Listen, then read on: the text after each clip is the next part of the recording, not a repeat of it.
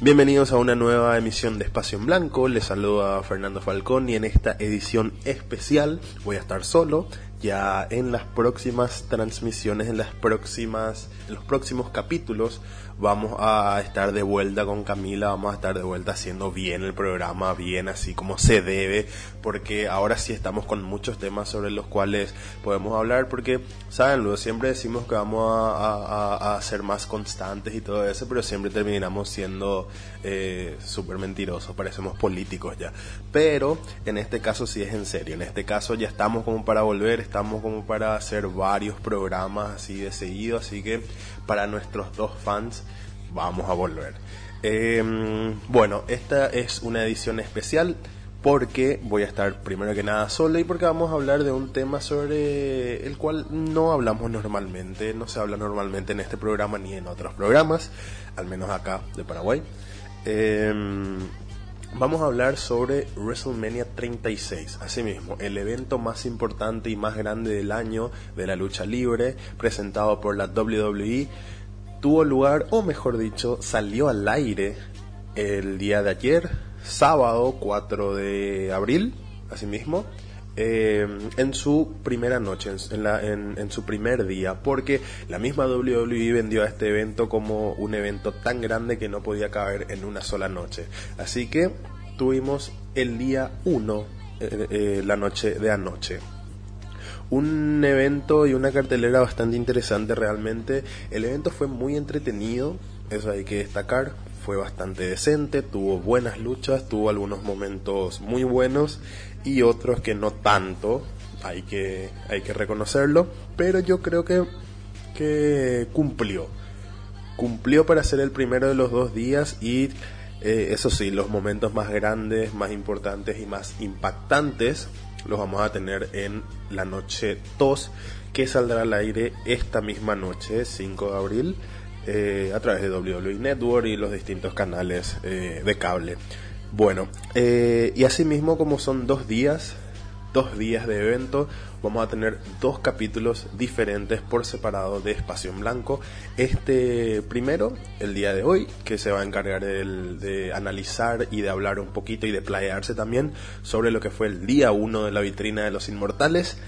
Y el día 2, que va a salir al aire mañana y que vamos a tener a un invitado, vamos a tener a un conductor invitado que va a tomar el mando del programa por esta, por esta vez, por esta ocasión. Vamos a tener a José Dielma en la conducción como invitado en, la próxima edición. José Dielma es periodista, escritor, principalmente periodista deportivo, aunque también este, suele escribir sobre muchas cosas y es también director de Centro al Área Paraguay y un gran fanático también de la lucha libre, así que eh, va, a estar, va a estar interesante esa edición y eh, eh, esperemos que, salga lo mejor posible y que también el evento, el día 2 de WrestleMania, esté a la altura de todas las expectativas que tenemos los fans. Bueno, el día 1 fue bastante interesante fue entretenido, tuvimos este, momentos destacados como la, la, coronación nuevamente, tenemos nuevas campeonas a nivel femenino de parejas, en Alexa Bliss y, y Nikki Cross. Tenemos también nuevo campeón universal, asimismo. Braun Strowman como campeón universal por fin se le dio. Es algo que yo creo que mucha gente esperó y esperaba hace mucho tiempo. Tal vez no fue la mejor manera ni tampoco el mejor momento para que se dé su coronación, pero sí es algo que ya se venía eh, esperando hace mucho tiempo que llegue el momento, la coronación y la consolidación del monstruo entre hombres, Braun Strowman. Vamos a hablar de todo eso y nada, yo creo que podemos ir empezando a analizar lucha por lucha lo que fue WrestleMania 36 día 1. Bueno, arrancando con lo que fue primeramente el kickoff, el pre-show, que no sé, para mí realmente fue bastante innecesario que, este evento, por las circunstancias que se dieron, porque todos sabemos que esta es una edición bastante atípica de, de WrestleMania, ya que es en un lugar cerrado, sin gente, es en las eh, instalaciones del Performance Center de la WWE, asimismo. Eh, y obviamente solamente con el personal esencial dentro de la arena. Y la verdad que por cómo se dio la situación y por cómo se estaban dando los hechos, me pareció realmente innecesario un kickoff, o mejor dicho, una lucha en el pre-show. O sea, yo creo que bien esta lucha podría haber formado parte de la, de la cartelera principal del evento este, en sí como tal, pero bueno, decidieron meterla en el pre-show y la verdad que para mí no decepcionó, para mí eh, demostraron que estaban a la altura de estar en la cartelera principal. Hablo de la lucha entre Drew Gulak y Cesaro, que si bien fue corta, fue corta, duró muy poco, podría haber durado más, pero bueno, normalmente las luchas que están en el pre-show no duran mucho, son siempre cortitas, pero fue una lucha sumamente técnica, fue una lucha con un ritmo muy dinámico en la que, en la que ambos pudieron demostrar su habilidad, su destreza, su fuerza, eh, y nada, fue muy buena la verdad, a mí me gustó mucho. Eh, la victoria se la llevó Cesaro por cuenta de tres.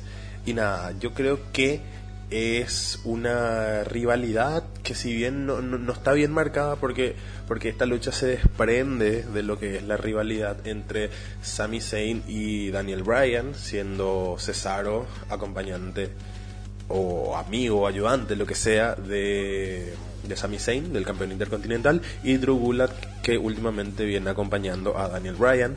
Y yo creo que es una buena oportunidad después de esa lucha que tuvieron en el primer día de WrestleMania. Es una buena oportunidad para potenciar un poquito la rivalidad entre estos dos luchadores, entre Cesaro y entre Drew porque demostraron que tienen mucha química, demostraron que que realmente se entienden bastante en el ring y nada, la lucha para mí fue muy buena, merecía tener más tiempo, merecía, merecía estar en la cartelera principal y nada, merecida, merecida también la victoria de Cesaro, hay que reconocerlo, hace mucho que, que, a Cesaro no se le está dando la oportunidad de demostrar su habilidad y, y por sobre todo de ganar. Entonces es una, es una buena señal lo que pasó y bueno, bastante, bastante bien, una lucha muy buena para el pre-show que merecía estar en la cartelera principal y no me voy a cansar de decir eso.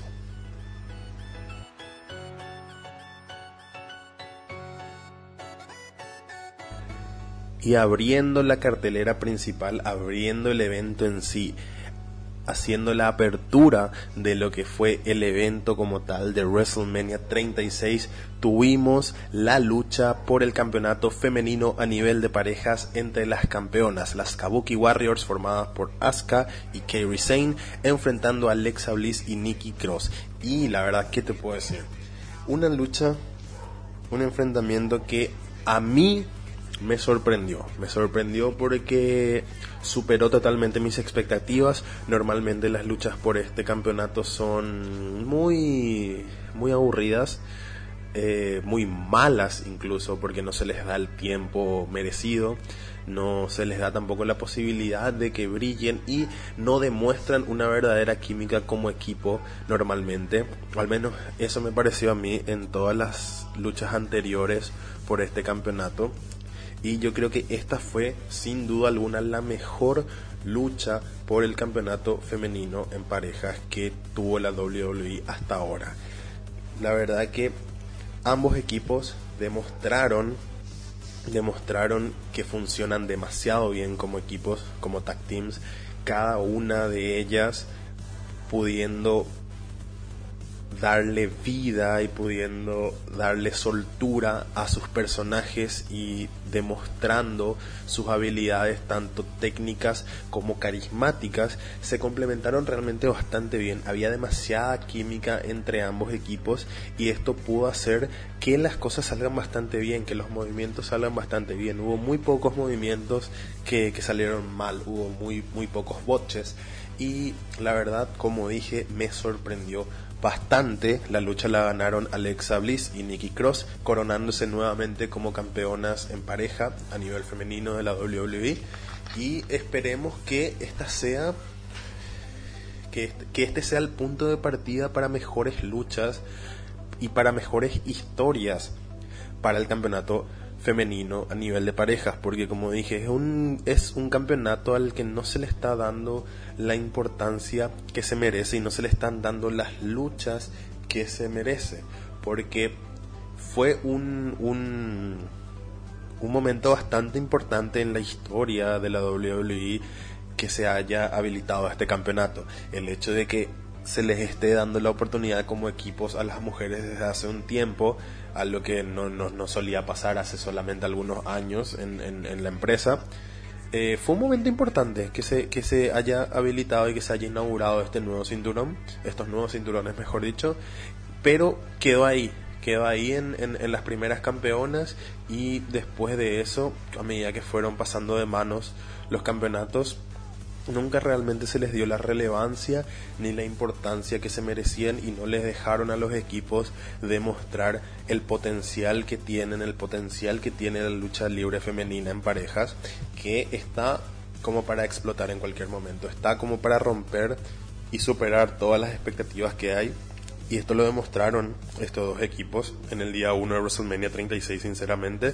Demostraron que si se les da el tiempo necesario y se les permite darle rienda suelta a sus personajes, a su, a su carisma y a demostrar realmente sus habilidades técnicas, pueden salir luchas demasiado buenas como fue esta.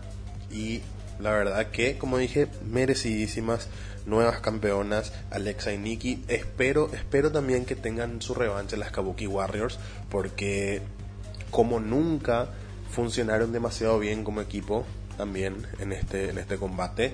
Yo creo que fue también la mejor fue sinceramente como dije, fue la mejor lucha por estos campeonatos hasta ahora y fue la mejor lucha de las Kabuki Warriors como equipo y la mejor lucha de Alexa y Nikki como equipo.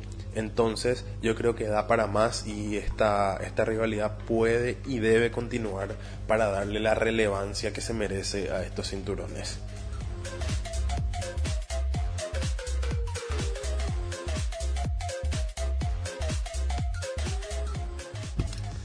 Y continuando por lo que fue la cartelera del día 1 de WrestleMania, nos encontramos con la lucha entre King Corbin y Elias. ¿Qué es la verdad? ¿Qué te puedo decir sobre esta lucha? Si bien la lucha en sí, en el momento ya cuando empezó, no fue mala, la verdad que no fue mala, fue decente. Pero yo creo que entre esta lucha y la lucha entre Cesaro y Drogulak, la que la que iba mejor o la que correspondía como lucha para el pre-show debía haber sido esta. Debió haber sido King Corbin versus Elias, Elias la que esté en, en, el, en, el, en el evento previo, en el show previo, porque la verdad que de por sí todo lo que toca King Corbin es una basura.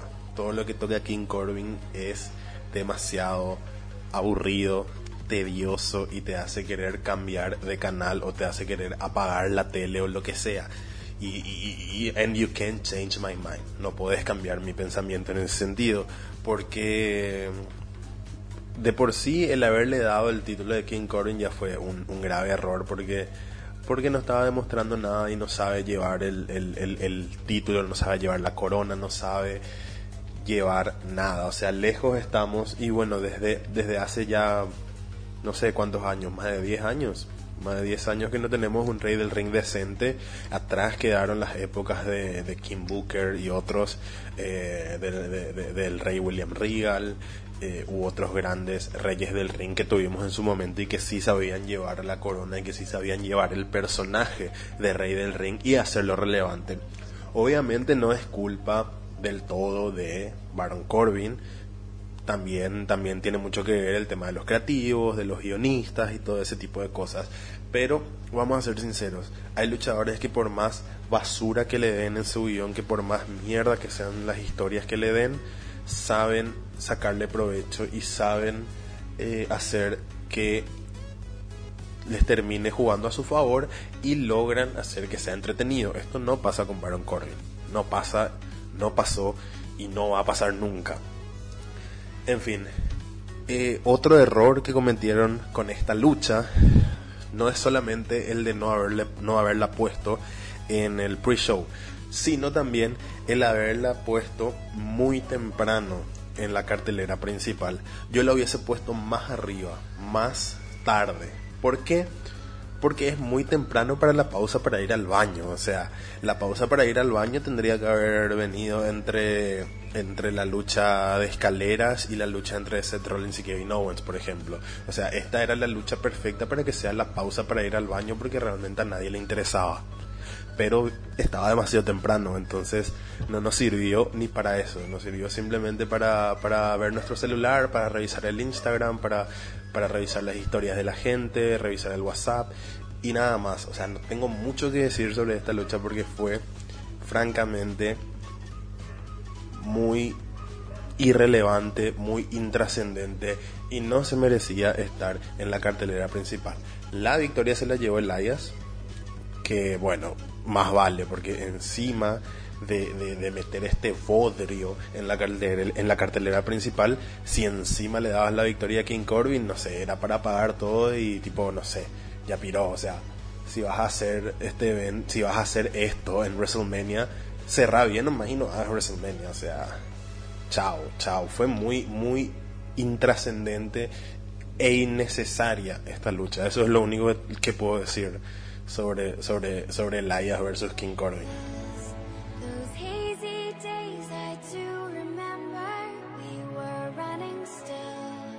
Y seguimos avanzando con lo que fue la cartelera de WrestleMania día 1.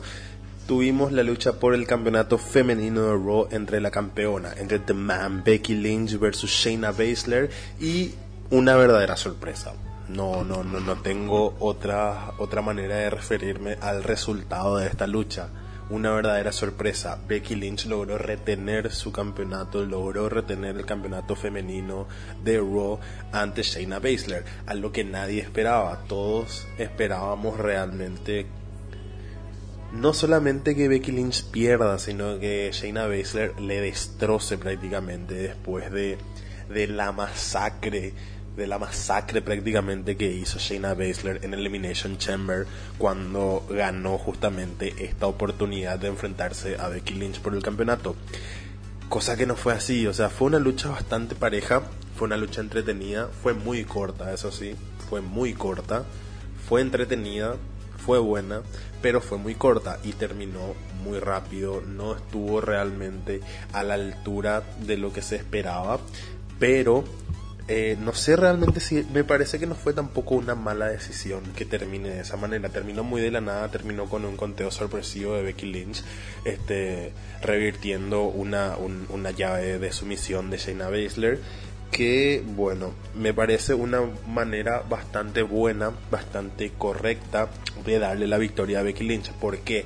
porque no le está ganando por rendición ni tampoco le está ganando por un conteo de tres en el que, en el que la dejó realmente eh, destrozada o tendida en el suelo a Shayna Baszler.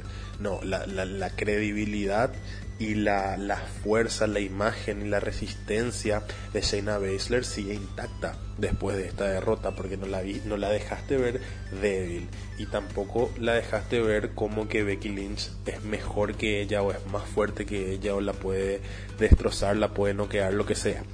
Fue una forma bastante inteligente de darle la victoria a Becky Lynch que increíblemente, o sea, yo creo que tomaron esta decisión para seguir aumentando lo que es el récord de Becky Lynch como, como la campeona femenina de Raw con el reinado más largo, que ya lo tiene, tiene al día de hoy, si no me equivoco, son 363 días. Está a dos días de cumplir un año como campeona. Recordemos que el WrestleMania 35, donde ganó ambos campeonatos, fue el 7, 7 de abril del año pasado, 7 de abril del 2019. Está a punto de cumplir un año como campeona. Y también, por lo que veo, si es que no le toca defender pronto el campeonato, eh, también podría romper el récord de Alexa Bliss. Alexa Bliss tiene el récord por este reinado más largo, si, si son, eh, o sea, de mayores días como campeona eh, con los reinados combinados. Y yo creo que también está a punto de superar esa marca Becky Lynch. No sé si es ese el motivo, no sé si es esa la razón por la que le dieron la victoria a Becky Lynch. no me parecería incorrecto tampoco, porque vamos a ser sinceros, si bien la popularidad de Becky Lynch ha ido mermando, o mejor dicho, esa locura que había por, por el personaje de The Mom, por Becky Lynch, si bien ha ido mermando, se ha ido tranquilizando mucho, todavía tiene muchísimo apoyo por parte de la gente. O sea, la gente le sigue queriendo, la gente sigue la sigue aplaudiendo, sigue gritando a su favor, sigue festejando sus victorias, sigue festejando sus momentos. Y esto es algo que muy pocas personas, muy pocos luchadores, tanto hombres como mujeres, consiguen. Tener ya casi un año como campeona y que sigan apoyándote, que la gente no, no, no, se haya puesto en tu contra, que no te estén abucheando, que, que, tu personaje siga teniendo frescura y siga siendo efectivo. Eso es algo que muy pocos luchadores, tanto hombres como mujeres, logran. Es algo muy difícil de conseguir y yo creo que por eso también es que se le sigue dando la oportunidad de extender su reinado a Becky, que es una decisión bastante buena mi parecer, nunca me voy a quejar. Bueno, no, no, no, no puedo decir nunca, pero me es muy difícil pensar en, en, que llegue un día en el que yo me esté quejando de que Becky Lynch siga siendo campeona, porque si es por mí, Becky Lynch puede ser campeona hasta que se muera, o sea, le, por mí le pueden enterrar con el cinturón, puede morirse y ser enterrada y seguir siendo campeona y yo voy a estar feliz con eso y voy a aplaudir y voy a estar a favor siempre porque Becky es lo más. Pero, eh, si bien los reinados tienen que llegar a su, fin en a su fin en algún momento y esta manera en la que Becky Lynch venció a Shayna Baszler como, como, por, como por golpe de suerte es un buen indicio y es eh, una buena manera de dejar la puerta abierta para una eventual revancha en la que esta vez sí Shayna Baszler va a terminar con el reinado de Becky, que tampoco está mal, o sea, yo creo que mm, ahora mismo la única mujer en el roster principal que tiene la credibilidad para quitarle el cinturón a Becky para acabar con su reinado es Shayna Baszler. Ahora mismo de las que están en el roster principal es la única. Y aparte Charlotte, obviamente, pero de Charlotte estamos cansados. Tipo, genial ver. Yo, yo soy muy fan también de lo que va a ser la lucha entre Charlotte contra Rhea Ripley, pero ojalá que no gane. O sea, yo espero que, que la campeona de NXT retenga su campeonato. Van a darnos una lucha de la gran puta, pero la mayoría de nosotros todos estamos cansados de verle a Charlotte como campeona. O sea, es, es el equivalente a verle a John Cena o verle a, a, a, Roman Reigns como campeón. O sea, ya no necesita, o sea, Charlotte necesita ser campeona para ser relevante. A eso es lo que voy. Y es eh, en ese punto en el que cansa, cuando le tiran y le tiran y le tiran campeonatos. Tipo, ya sabemos que le quieren dar también el récord de ser la, la, la mujer que más campeonatos femeninos haya ganado, que no sé la verdad si ya, tiene, ya consiguió romper el récord de Trish o está muy cerca. Pero eh, ya sabemos que quieren hacer eso y la verdad que no, no, me quejo de eso, pero hay mucho tiempo, hay muchos años todavía de carrera de Charlotte Flair para conseguir ese récord, entonces no hace falta apurarse y darle, darle y darle campeonatos cada dos meses, cada tres meses, cada cuatro meses. Y nada, eh, volviendo a Becky, como dije, apartándole a Shayna Baszler, solamente Charlotte es la que tiene la credibilidad para acabar con el reinado de Becky Lynch sin eh, que parezca algo ilógico o incoherente. Entonces, yo veo en el futuro cercano sí o sí una revancha entre Becky y Shayna y en el que finalmente sí va a poder hacerse con el campeonato femenino de Raw Shayna Baszler.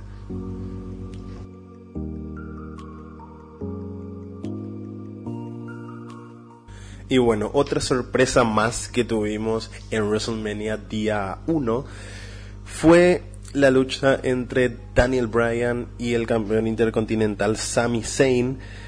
Sorpresa digo porque si somos totalmente sinceros, todos estábamos pensando y ya estábamos preparando nuestros playeos contra, contra la WWE por, por darle un reinado tan corto a Sami Zayn como campeón intercontinental. Todos esperábamos eso, todos esperábamos que Daniel Bryan sea el ganador de esa lucha, que Daniel Bryan se corone como nuevo campeón intercontinental, pero no fue así la cosa, no fue así la cosa, porque parece que por fin están confiando realmente en Sami Zayn, por fin le van a dar la confianza que se merece y le van a dar un reinado que esperemos, esperemos que dure unos buenos meses y que se le dé la oportunidad de demostrar todo su potencial y que vuelva a ser en cierta medida no va a ser del todo porque son están con enfoques diferentes sus personajes pero que vuelva a ser un Sami Zayn que pueda demostrar todo su potencial como lo hacía en NXT, por ejemplo. Que recordemos lo importante que fue Sami Zayn para el desarrollo y para el crecimiento de NXT en su momento. Pero bueno, una lucha que no sé, más allá del resultado final, no, no, no, no, no me quedé muy conforme, sinceramente. Fue una lucha corta, fue divertida, pero no me gusta, no me gusta dentro de todo que le den a, a Sami Zayn el papel de cobarde y el papel de que no quiere luchar, de que tiene miedo de luchar, de que tiene miedo de su oponente, al menos en casos como este donde Daniel Bryan es el rival, que si bien Daniel Bryan es un gran luchador, tiene mucho potencial, eh, o mejor dicho, perdón, tiene mucha, mucha tiene mucha, mucha esencia de ganador, obviamente, eh, y siempre va a ser el favorito en la mayoría de, de, los enfrentamientos, pero vamos a ser sinceros, el papel de cobarde no le queda a Sami Zayn en enfrentamientos como este, porque Daniel Bryan no es un tipo muy grande, no es un tipo que, que imponga miedo o imponga eh, demasiado respeto si somos sinceros, al menos en estos momentos, al menos en este punto de su carrera, no es un Braun Strowman, no es un un Big Show, no es un, un, Drew McIntyre que al lado de esos luchadores sí, yo te podía entender que Sami Zayn tenga esa actitud y tenga ese papel de cobarde que se la pasa corriendo y que, que, que no, no se anima a luchar desde el comienzo. Si bien bueno, es parte del personaje, y es parte de, de, lo que están tratando de construir con él como campeón, es un poco molesto, es un poco tedioso ver eso.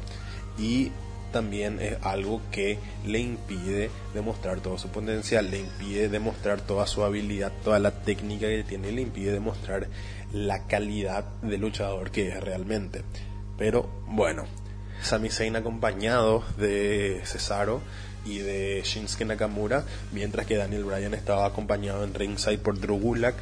Eh, las interferencias que todos esperábamos, las distracciones que esperábamos, algunos momentos muy buenos, muchos spots interesantes, principalmente por parte de Daniel Bryan, y una victoria, eh, un final bastante inesperado, eso sí, inesperado, sorpresivo.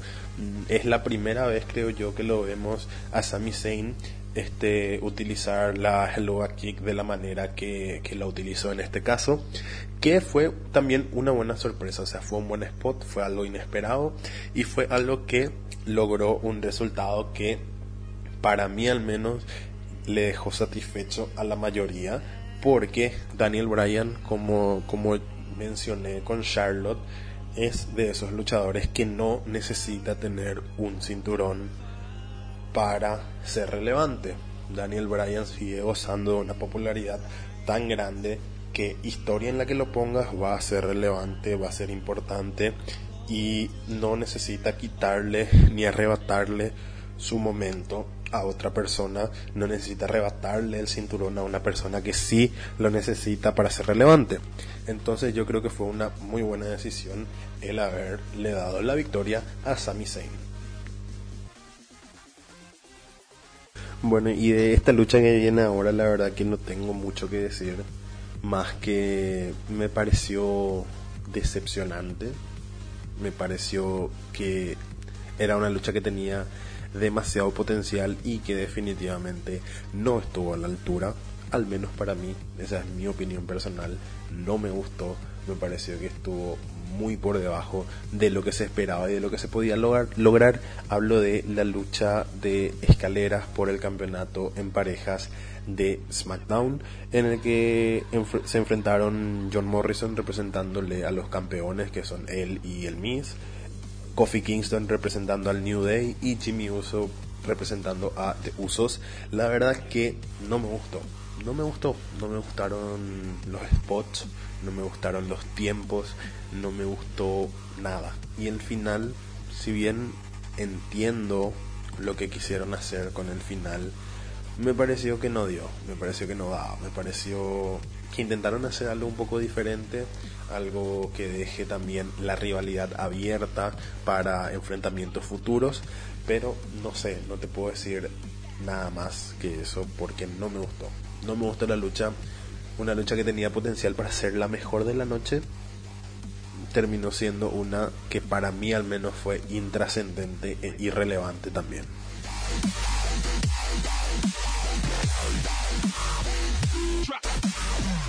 Y bueno, y ahora sí vamos a la que fue en definitiva la tal vez la lucha, la, mejor lucha de la noche, quizás la mejor de la noche. Hablamos de la lucha entre el Mesías de los lunes por la noche, Seth Rollins y Kevin Owens, en una lucha en un mano a mano que al comienzo fue bastante bueno, bastante técnico, bastante interesante, con un ritmo muy dinámico. La química que tienen Seth Rollins y Kevin Owens en el ring es muy buena, es muy entretenida y siempre van a darnos buenas luchas, siempre que se lo permitan nos van a dar luchas buenas. Y esta no fue la excepción no fue la excepción. Eso sí, yo casi, casi me quedé totalmente decepcionado cuando Seth Rollins atacó a Kevin Owens con la campana y se hizo descalificar, porque en serio pensé que ahí iba a terminar todo, no pensé que iban a, a reanudar el combate y que se iba a hacer una lucha sin descalificación, a lo que me pareció demasiado acertado, demasiado bueno y que siéndote sincero, no veo por qué la estipulación de, de, no disqualification no fue la, la, estipulación establecida ya desde el principio. Yo creo que hubiese sido aún mejor y aún mucho más épica esta lucha realmente si es que la lucha era sin descalificación desde el comienzo o si tenía ya esa estipulación desde antes. Pero más allá de eso yo creo que no hay nada que reprocharle a esta lucha. Fue demasiado buena, fue demasiado entretenida y tuvo el spot de la noche, tuvo el spot que todos estábamos esperando, un spot llamativo, un spot impactante, un spot que se quede en la memoria de la gente y diga en el día 1 de WrestleMania 36 pasó esto y este fue el momento del día 1 de WrestleMania 36 que fue el de Kevin Owens lanzándose desde encima del letrero de WrestleMania contra Seth Rollins en la mesa de transmisión y bueno, finalmente después logrando la victoria. Una lucha excelente y una rivalidad que yo creo y que espero que continúe. Que continúe porque es de las, es de las más entretenidas que tenemos ahora mismo y que no tiene un, un título de por medio. Realmente, para mí, eh, esta lucha fue excelente tuvo todo lo que tenía que tener y no decepcionó. Es de las luchas que no decepcionaron y es, como dije, la que obtuvo el spot que todos vamos a recordar en años posteriores cuando nos pregunten por este día del evento, por el día 1 de WrestleMania 36. Eh, importante también destacar que Seth Rollins perdió en WrestleMania después de, de WrestleMania 31, o sea, llevaba cuatro ediciones seguidas, mm. cuatro o cinco. Bueno, eh, llevaba varias ediciones de seguido con victorias y con victorias muy importantes en WrestleMania. Desde, bueno, si bien en WrestleMania 31 en el primer turno cuando le tocó luchar contra Randy Orton, perdió, pero esa misma noche hizo efectivo su maletín de dinero en el banco y se coronó como campeón de la WWE venciendo a Brock Lesnar y a Roman Reigns. Después de eso, en WrestleMania 32, cuando no estuvo por su lesión, eh, ya en WrestleMania 33 se pudo enfrentar eh, ante Triple H, llevándose también la victoria. WrestleMania 34 en una triple amenaza frente a Finn Balor y al Miz, se coronó como campeón intercontinental. Y bueno, el año pasado en WrestleMania 35 venció a Brock Lesnar para coronarse como campeón universal. O sea, venía de varias victorias de seguido año tras año, victorias importantes en WrestleMania. Así que es para destacar también que eh, le haya llegado el momento de perder nuevamente en WrestleMania, que le hayan dado la victoria a Kevin Owens es algo importante. Esperemos que le sigan potenciando a Kevin Owens, que le den, que le den más oportunidades, que le den oportunidades relevantes e importantes y que pueda ser eh, nuevamente y que pueda estar al nivel del Kevin Owens que todos admiramos, que todos queremos que vuelva a, al Kevin Owens que era ya sea en NXT o al Kevin Owens campeón universal. O sea, necesitamos eh, más que nunca que luchadores como Sami Zayn, Kevin Owens, Cesaro y muchos otros eh, tengan la oportunidad, se les dé la oportunidad de que lleguen a su máximo nivel, de que estén en condiciones óptimas y de que puedan demostrar su calidad y su técnica en el ring.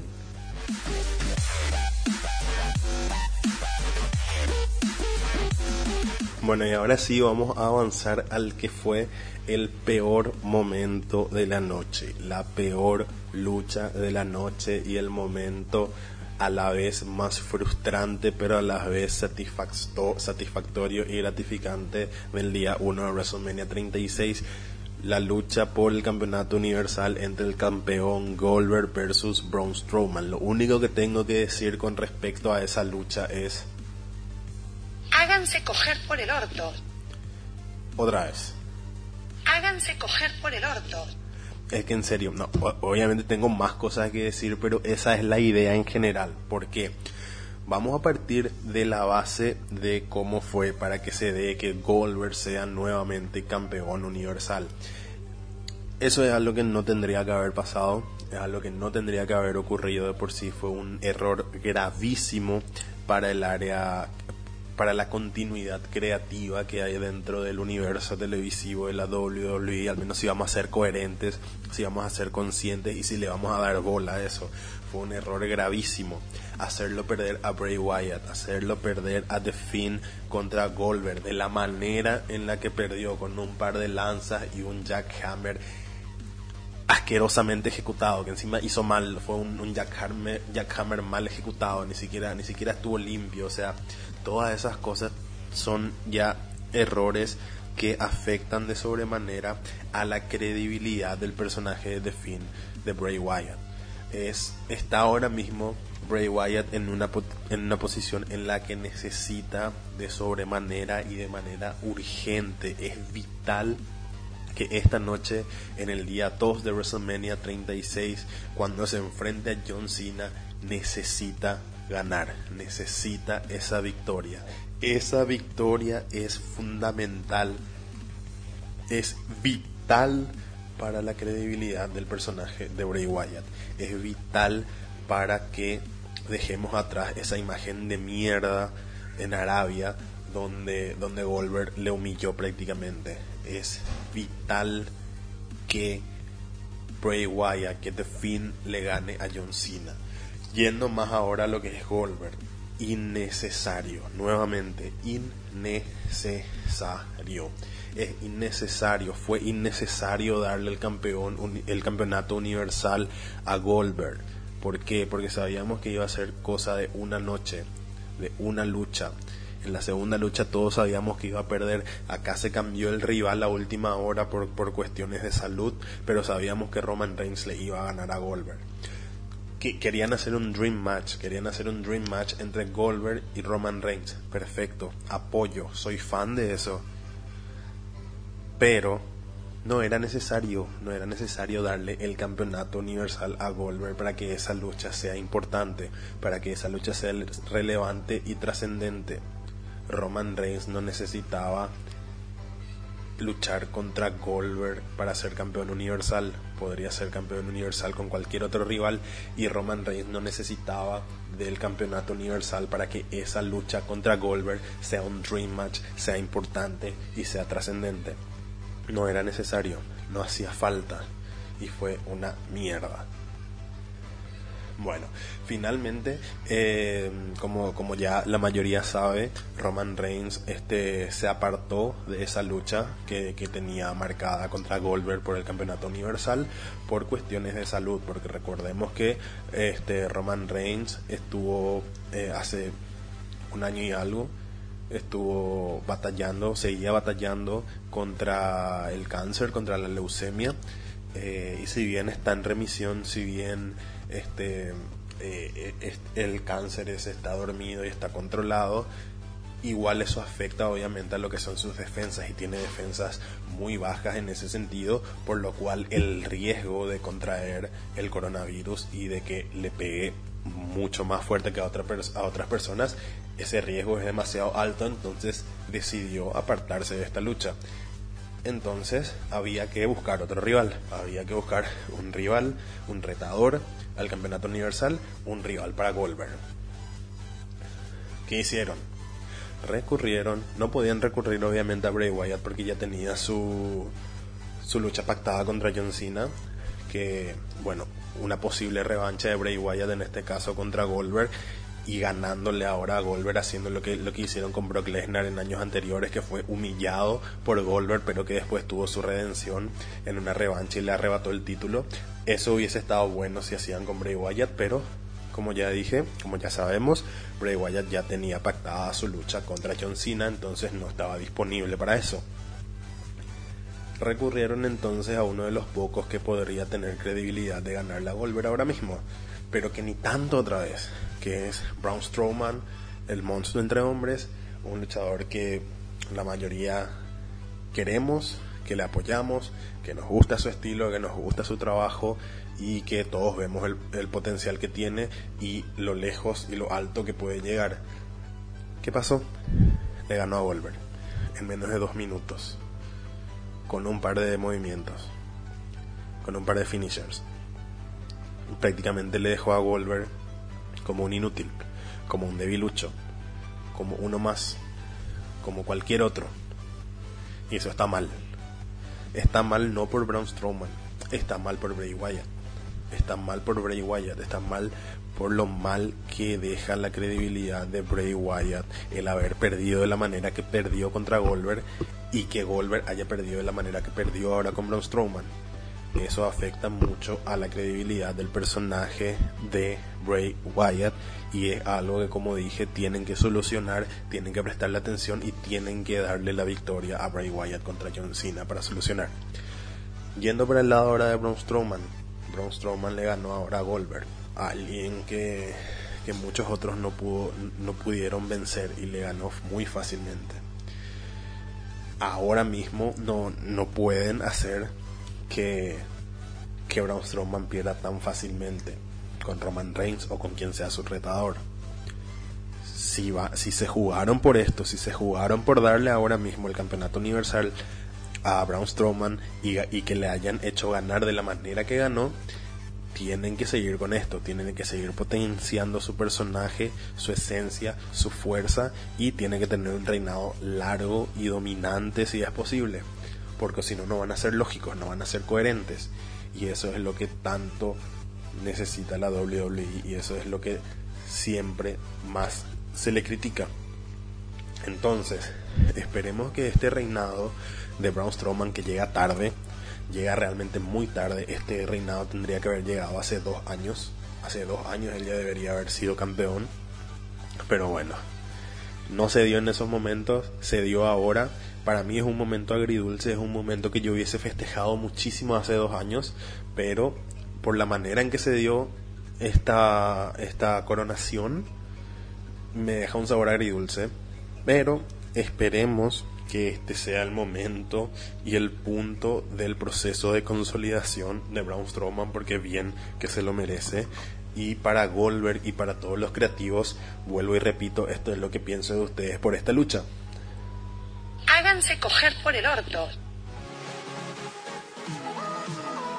Y finalmente, finalmente llegamos a lo que fue el evento central, el evento principal, la última noche de la última noche, la última lucha de la primera noche de WrestleMania 36 entre The Undertaker versus The Phenomenal One AJ Styles en una lucha de cementerio que vos sabés que en los últimos años WWE tuvo una tendencia a hacer muy mal eh, estos conceptos de luchas en, en, locaciones diferentes. Recordemos que cuando intentaron hacer su versión de The Final Deletion, que vimos eh, realizada de manera brillante años atrás por, por TNA, eh, fue paupérrima, fue muy mala esa edición, no, no estuvo bien hecha no estuvo bien llevada, no estuvo bien filmada, bueno, bien filmada, sí, bien editada, capaz, pero no estuvo bien manejada de manera creativa. Eh, asimismo, la, la, lucha entre Randy Orton y, y, Bray Wyatt en la Casa del Terror, recordemos, también fue muy mala, fue muy mala. No, no, no, no, no tuvo el impacto que, que se esperaba, no, el enfoque no fue el correcto, no, no, no le cautivó a nadie, no le cautivó a nadie, para ser sinceros. Eh, vamos a tener otro otra, otra lucha de este tipo, me parece, en la noche 2 de WrestleMania, en la lucha de Bray Wyatt y John Cena. Vamos a tener algo parecido, una lucha en la Casa de las Luciérnagas. Em, que esperemos que esta vez sí sea bien llevada y sea bien, eh, bien hecha por sobre todo, porque eh, es una oportunidad de hacer algo diferente y de hacerlo bien. Una oportunidad de hacer algo diferente y de hacerlo bien es también la que tuvieron en esta lucha de cementerio entre el Undertaker y AJ Styles. Y para mí, desde mi punto de vista, en mi opinión personal, lo lograron. Lo lograron. Fue una lucha bastante entretenida. Fue una, una lucha en la que se notaba que era una pelea callejera que tenía lugar en un cementerio, pero se notaba que era una pelea callejera. No intentaron hacer una, una lucha meramente técnica de pro wrestling en, en una locación diferente. No, era una, una pelea callejera, era una pelea sin reglas, era una pelea donde cada quien buscaba hacerle daño al otro de la manera más rápida posible y para poder finalmente enterrarlo en la tumba y este, ponerle fin a esa lucha. Destacable, destacable en esto fue eh, la esencia que vimos en The Undertaker en, en, prácticamente toda la lucha fue una esencia más humana, fue una esencia más al estilo de The American Badass.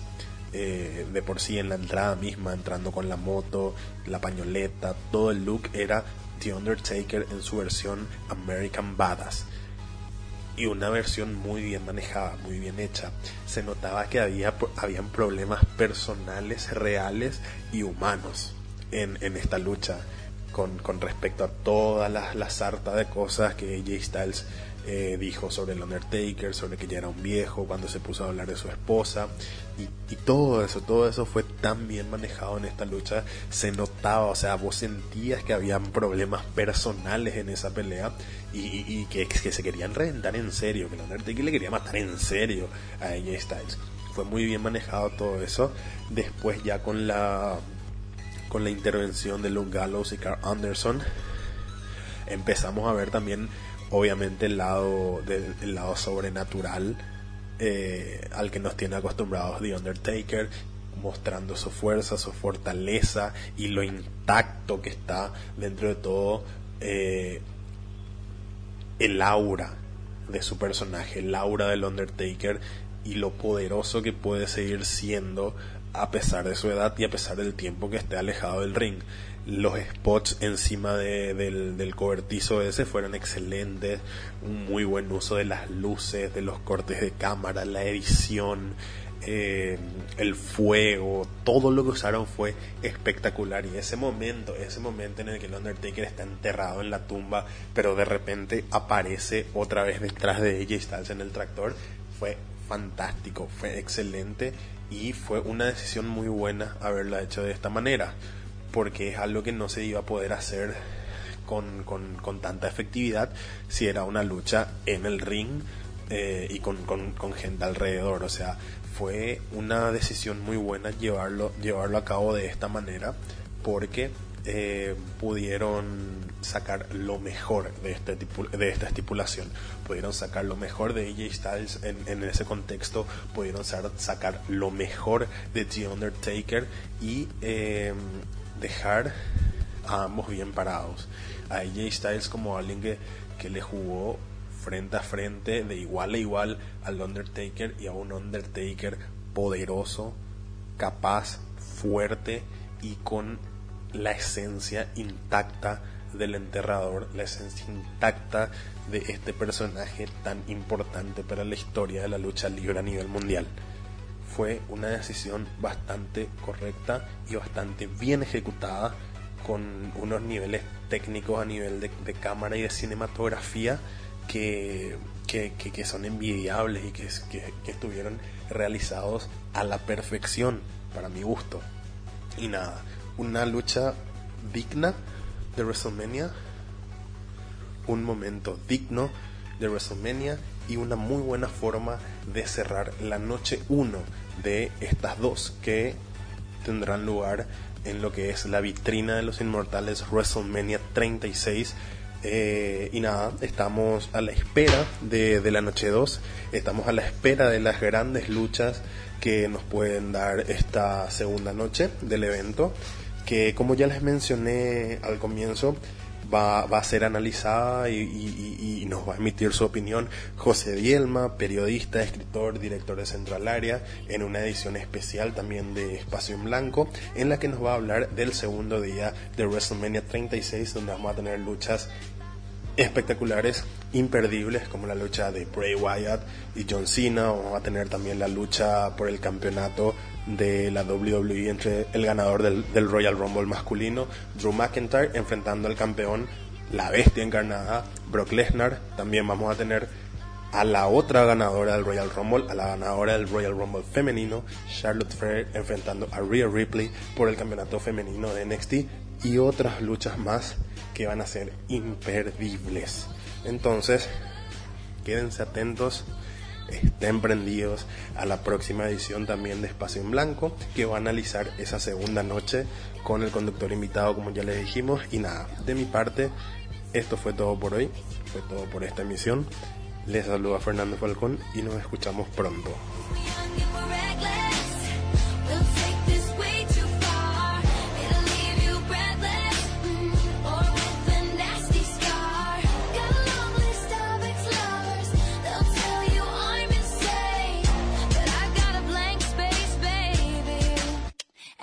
write your name.